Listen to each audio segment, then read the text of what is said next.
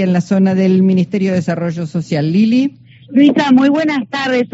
Eh, una eh, fachada totalmente distinta a la que vimos hasta hace un rato, toda esta mañana y hasta hace un rato, porque ya la, eh, la mayoría de los manifestantes se retiró del lugar. No obstante eso, hay que decir la 9 de julio permanece cortada desde Avenida de Mayo hasta San Juan, justamente este, porque está caminando principalmente hacia la zona sur de la ciudad de Buenos Aires. Eduardo Beliboni del Partido Obrero estuvo en esta segunda reunión que convocó en menos de 24 horas la ministra de Desarrollo Social, Victoria Tolosa Paz, para tratar de descomprimir por un lado, todo el conflicto y el reclamo que viene realizando desde hace eh, varios meses eh, la Unidad Piquetera Nacional, pero este pedido de reunión con la ministra después de un mes de su asunción. Finalmente los recibió ayer, los recibió hoy. Hoy tenemos novedades, por lo pronto se levanta esta, esta medida, o por lo menos esta movilización hoy.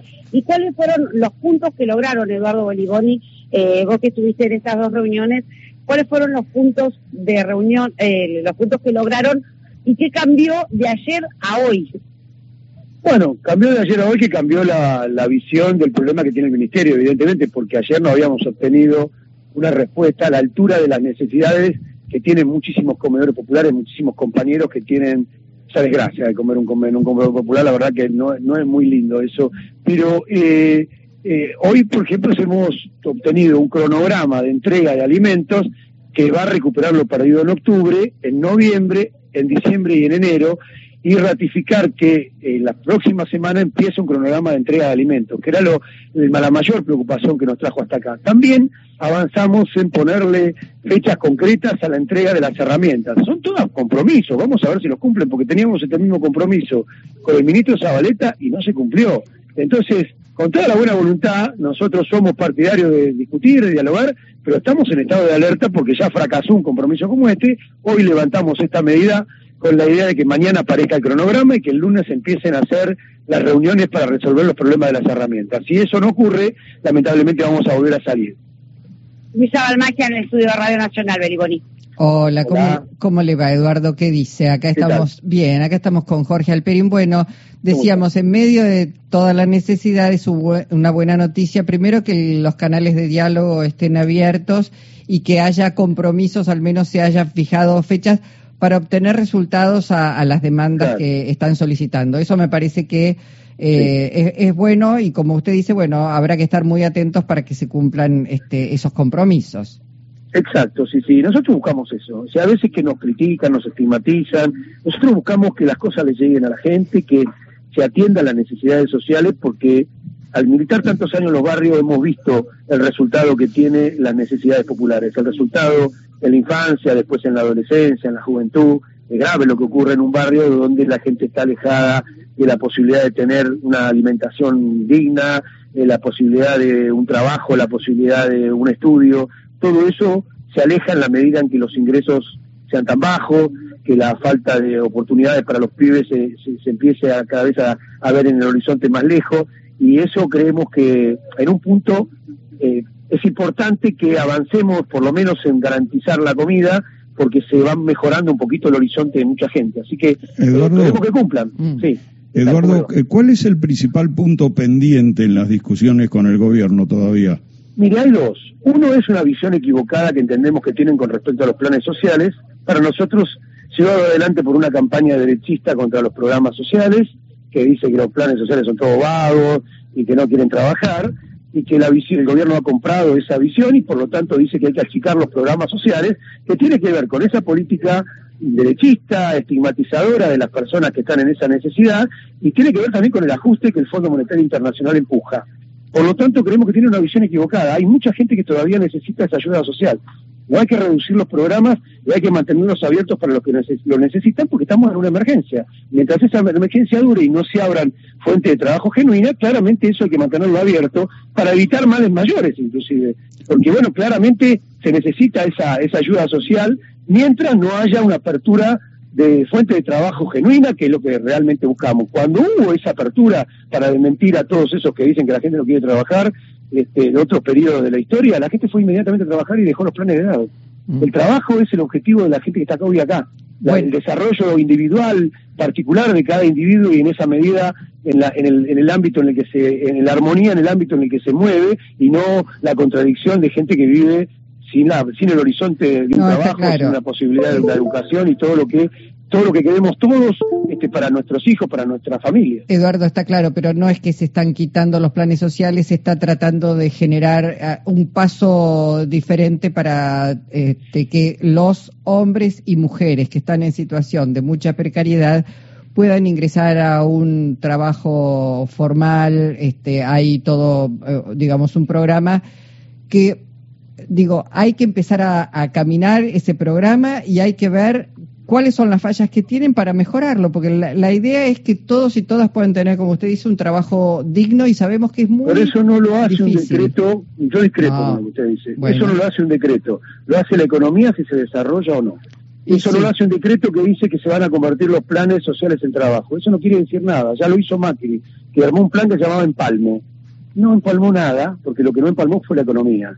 Por lo tanto, tenemos que ver el problema eh, de cara, de frente, y no y no no ver eh, los aspectos más delicados que tiene el problema. No, lo eh, digo, pero por eso digo, la, idea, De, la idea de que se convierta un plan en trabajo tiene que ver con la economía, no con las resoluciones o los decretos. Cuando uno ve que hay una estigmatización de los que cobran, los compañeros que cobran un programa social, y se dice que son vagos y todo lo demás. No es nuestro caso. No, no, no, no, no, lo digo por usted, no lo digo por usted. Digo que hay un concepto y hay una idea y hay una campaña en ese sentido de estigmatizar a la gente que necesita todavía esa ayuda social. Por supuesto hay que convertirla en trabajo, pero para convertirla en trabajo tiene que haber un trabajo de la economía, no un trabajo de los decretos que se hacen. Y nosotros, por ejemplo, estamos en contra de lo que dijo la ministra Tolosa Paz y el acuerdo que se hizo con el decreto el viernes pasado, que plantea que los programas que se vayan cayendo no van a ser repuestos, sino que va a ser ese dinero utilizado para las organizaciones estamos en contra. Hay mucha gente que necesita un programa social. Si hay una persona que sale del programa social porque está mejor, que otro lo reemplace porque hay listados enormes de gente que no tiene ninguna ayuda social del gobierno. Bueno, eso, eso por un, por un lado. Eh, quería preguntarle, este, y no es ni chicana ni nada, ¿cuál es la respuesta que encuentran ustedes a esa cantidad de gente que recibió un plan y que ha podido comprar dólares? ¿Hay algún tipo de respuesta? Es rarísimo lo que ha ocurrido con, lo, con esa información, que por otro lado creemos, todos opinamos que es parte de una interna, muy rara la información que salió, porque mire, en el país cobran, eh, pagan eh, mm, eh, ganancias, pagan no ganancias, perdón, bienes personales, un millón de personas. Así que 250 mil son los que cobran planes sociales. Es muy rara esa información, no creo que sea así. Pero por otro lado, para entrar en un programa social, antes de entrar hay 45 días en los que usted tiene que presentarse previamente con los datos para que el Estado cruce su realidad social. Si usted está en las condiciones sociales para cobrar un plan, se lo dan. Si no, no se lo dan. Todos los meses hay gente que se cae de los programas porque consigue trabajo o porque fallece, lamentablemente.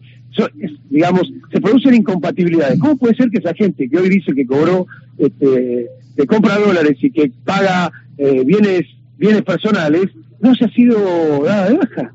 Nos llama muchísimo la atención semejante cantidad, además, 250 mil personas. Es muy raro. Le digo la verdad, yo no conozco ninguna persona que haya comprado dólares. Puede ser alguien que haya comprado dólares, pero no es en la cantidad, y mucho menos de gente que pague bienes personales. Paga bienes personales en el país una persona que tiene bienes por 6 millones de pesos. No, pero además a mí me llama la atención porque digo, bueno, eh, antes de ir a.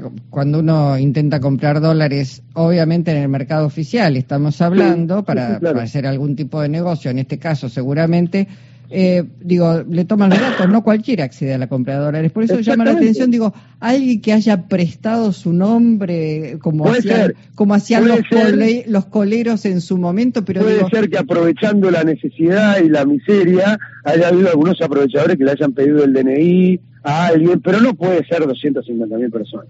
Hay algo, y aparte, los que compraron dólares son 35 mil, según la información oficial. Y el resto son gente que declaró bienes personales por más de 6 millones de pesos.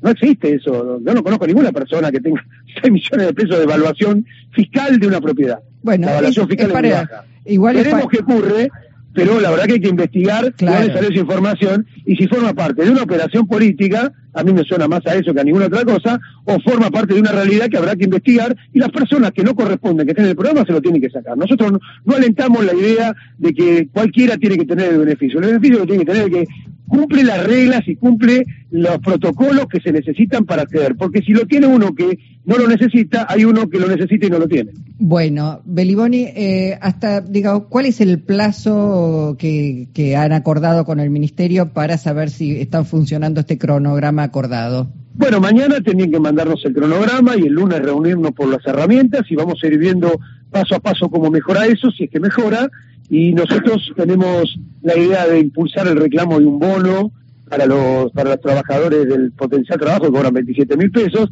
Y encaminamos también un reclamo a las centrales obreras para que el 22, que es el día que se reúne el Consejo del Salario Mínimo Vital y Móvil, vayamos con un reclamo para que el salario en la Argentina tenga la dignidad que necesita un trabajador, es decir, supere la línea de pobreza. Hay que ir a un reclamo también que implique que los jubilados que cobran la mínima y que impactan por el salario mínimo vital y móvil se eleve el salario que tienen, el ingreso que tienen los jubilados de la mínima, son la mayoría de los jubilados y deberían estar cobrando mucho más que los 50 mil pesos que se cobran hoy. Tenemos la oportunidad, el 22, de hacer un reclamo común, ocupados y desocupados, por un salario mínimo que supere la línea de pobreza. Bueno, gracias Eduardo Beliboni, muy amable. ¿eh? Muchísimas gracias a ustedes. Bueno, Lili. Sí, empezar eh, a decirle más que nada a los usuarios que están escuchando Radio Nacional, tienen que circular con algún colectivo del Metrobús hacia zona sur. Pues bien, ya está habilitado todo el Metrobús sobre la traza de la 9 de julio. Esto por un lado. No aún el tránsito vehicular que está sobrecargada Lima, mano al sur de la de la ciudad y obviamente hacia la provincia de Buenos Aires está sobrecargado porque todavía no se abrió en su totalidad la 9 de julio porque está el personal de higiene urbana limpiando todo el de atrás a donde estuvieron eh, realizando esta mm, movilización y esta protesta, la están limpiando y ya posteriormente ahí sí, la 9 de julio también queda habilitada para el tránsito vehicular, Luisa. Bueno, gracias Lili, como siempre, impecable. Un abrazo. Abrazo enorme. Liliana Arias.